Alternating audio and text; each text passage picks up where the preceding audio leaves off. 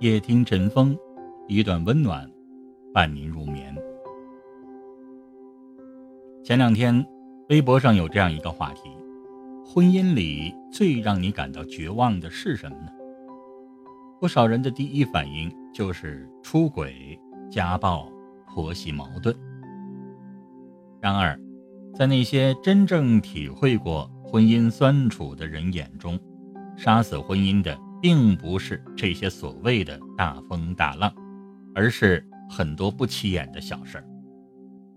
总是怀疑，不再信任彼此。众所周知，一段美好婚姻的开始都是甜蜜的，彼此爱慕，惺惺相惜。你说的我都信，恩爱满满。可是不知道从什么时候开始，原本火热的感情。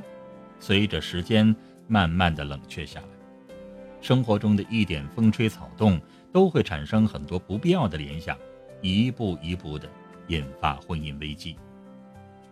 猜忌的种子一旦埋下，很难能够回到最初的美好。朋友自结婚以后就跳出了儿女情长的烦恼，隔三差五的就外出吃饭喝酒，畅谈人生。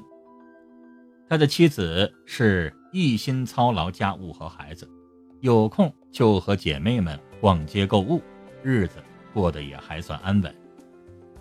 直到有一天，妻子看到朋友手机里的聊天记录，发现他除了出去吃喝，居然还会去会所泡足浴，一下子心底就生出了些思绪，觉得他这样做动机不纯。尽管朋友百般解释，甚至让他实际去看，妻子依然是不依不饶。每次一吵架，就拿出去会馆这事儿来说一通。久而久之，两个人就心怀戒备，折磨着彼此，婚姻呢也就从此步入了灰暗。要知道，一段关系当中最忌讳的就是不信任对方，婚姻也正是基于对彼此的了解才建立的。所以你得清楚，信任才是婚姻幸福的基石。当然，感情中也不能盲目的信任。只要两个人彼此能够坦诚相待、相互扶持，那么离着幸福必然会越来越近。忽视对方，不再主动交流，相信不少人结婚越久，就越会有这样一种感觉。很多时候没必要用语言来表达，觉得对方了解自己，就不再去主动的去袒露心声。之前有一位年轻的同事道出了当今不少家庭的症结。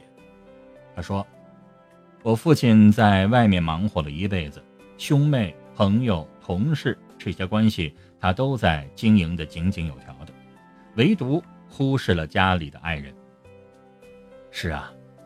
沉默似乎成了中年婚姻里的通病，没有出轨，没有家暴，也没有预想中的婆媳纠纷，像是一对搭伙生活的陌生人。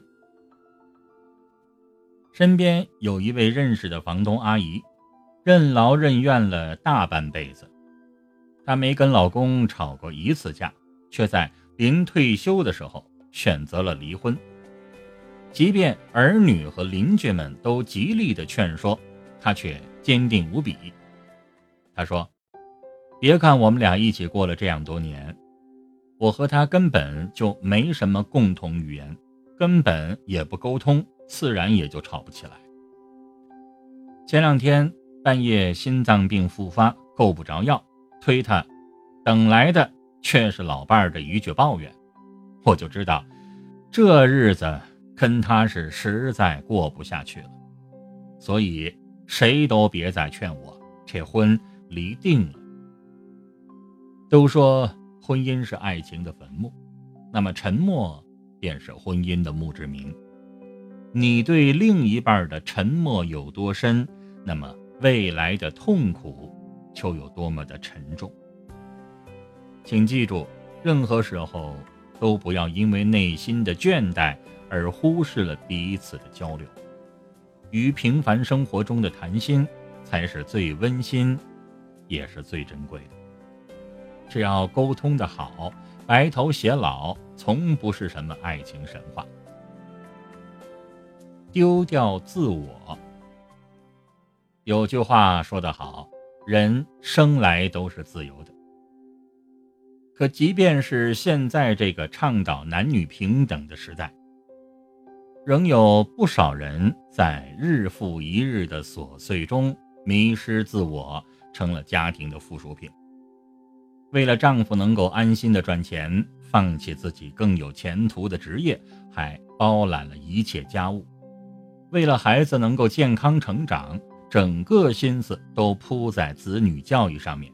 忘了自己也曾经有过梦想，为了整个家牺牲的不能再多，可最终换来的还是不理解，甚至到老了还要受责骂。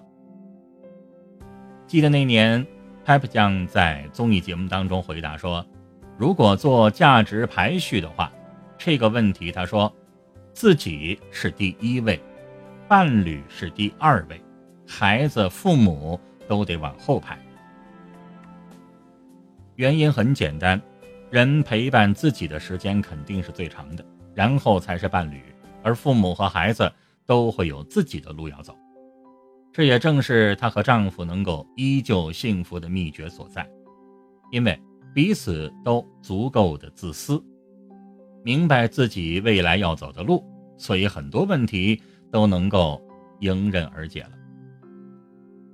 其实，我们在很多方面认同这样的观点。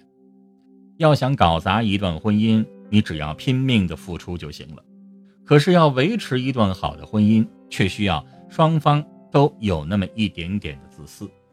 这话听着好像不是那么回事儿，但是谁能说每个人不是把自己放在第一位的呢？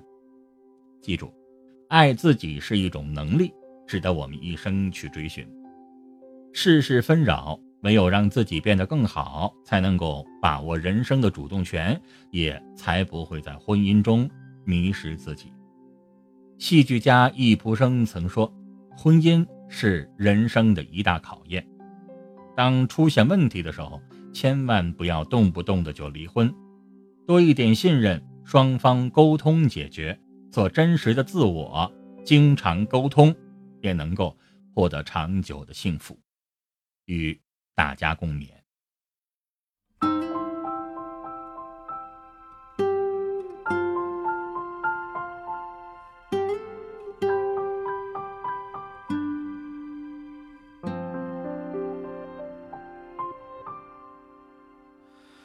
轻轻说，轻轻的抚摸，轻轻握住你苍老。的手，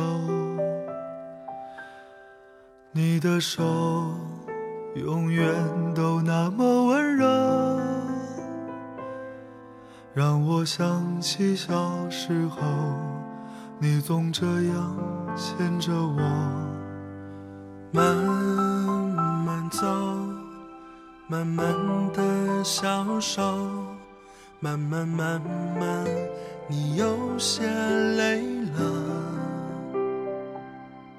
偶尔停下来休息片刻，回望一路的坎坷，你总这样陪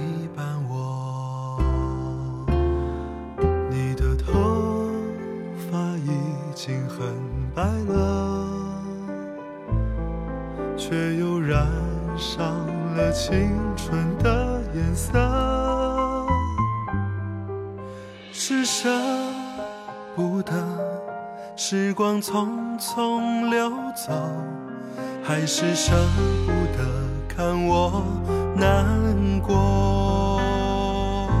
请你慢一些，变老好吗？还想带你看看远方。虽然那些远方是别人的故乡但我的故乡在你的身旁。请你慢一些变老好吗？就像我也不想长大还想和你牵手。晒晒太阳，聊聊泛黄的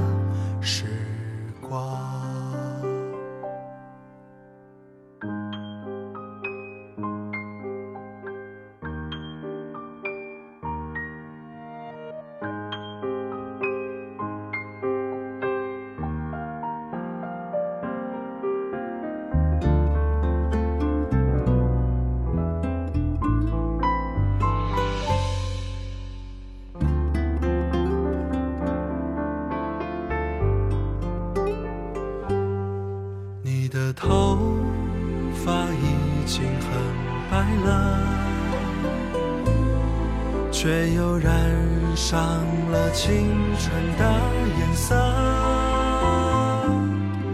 是舍不得时光匆匆流走，还是舍不得看我难过？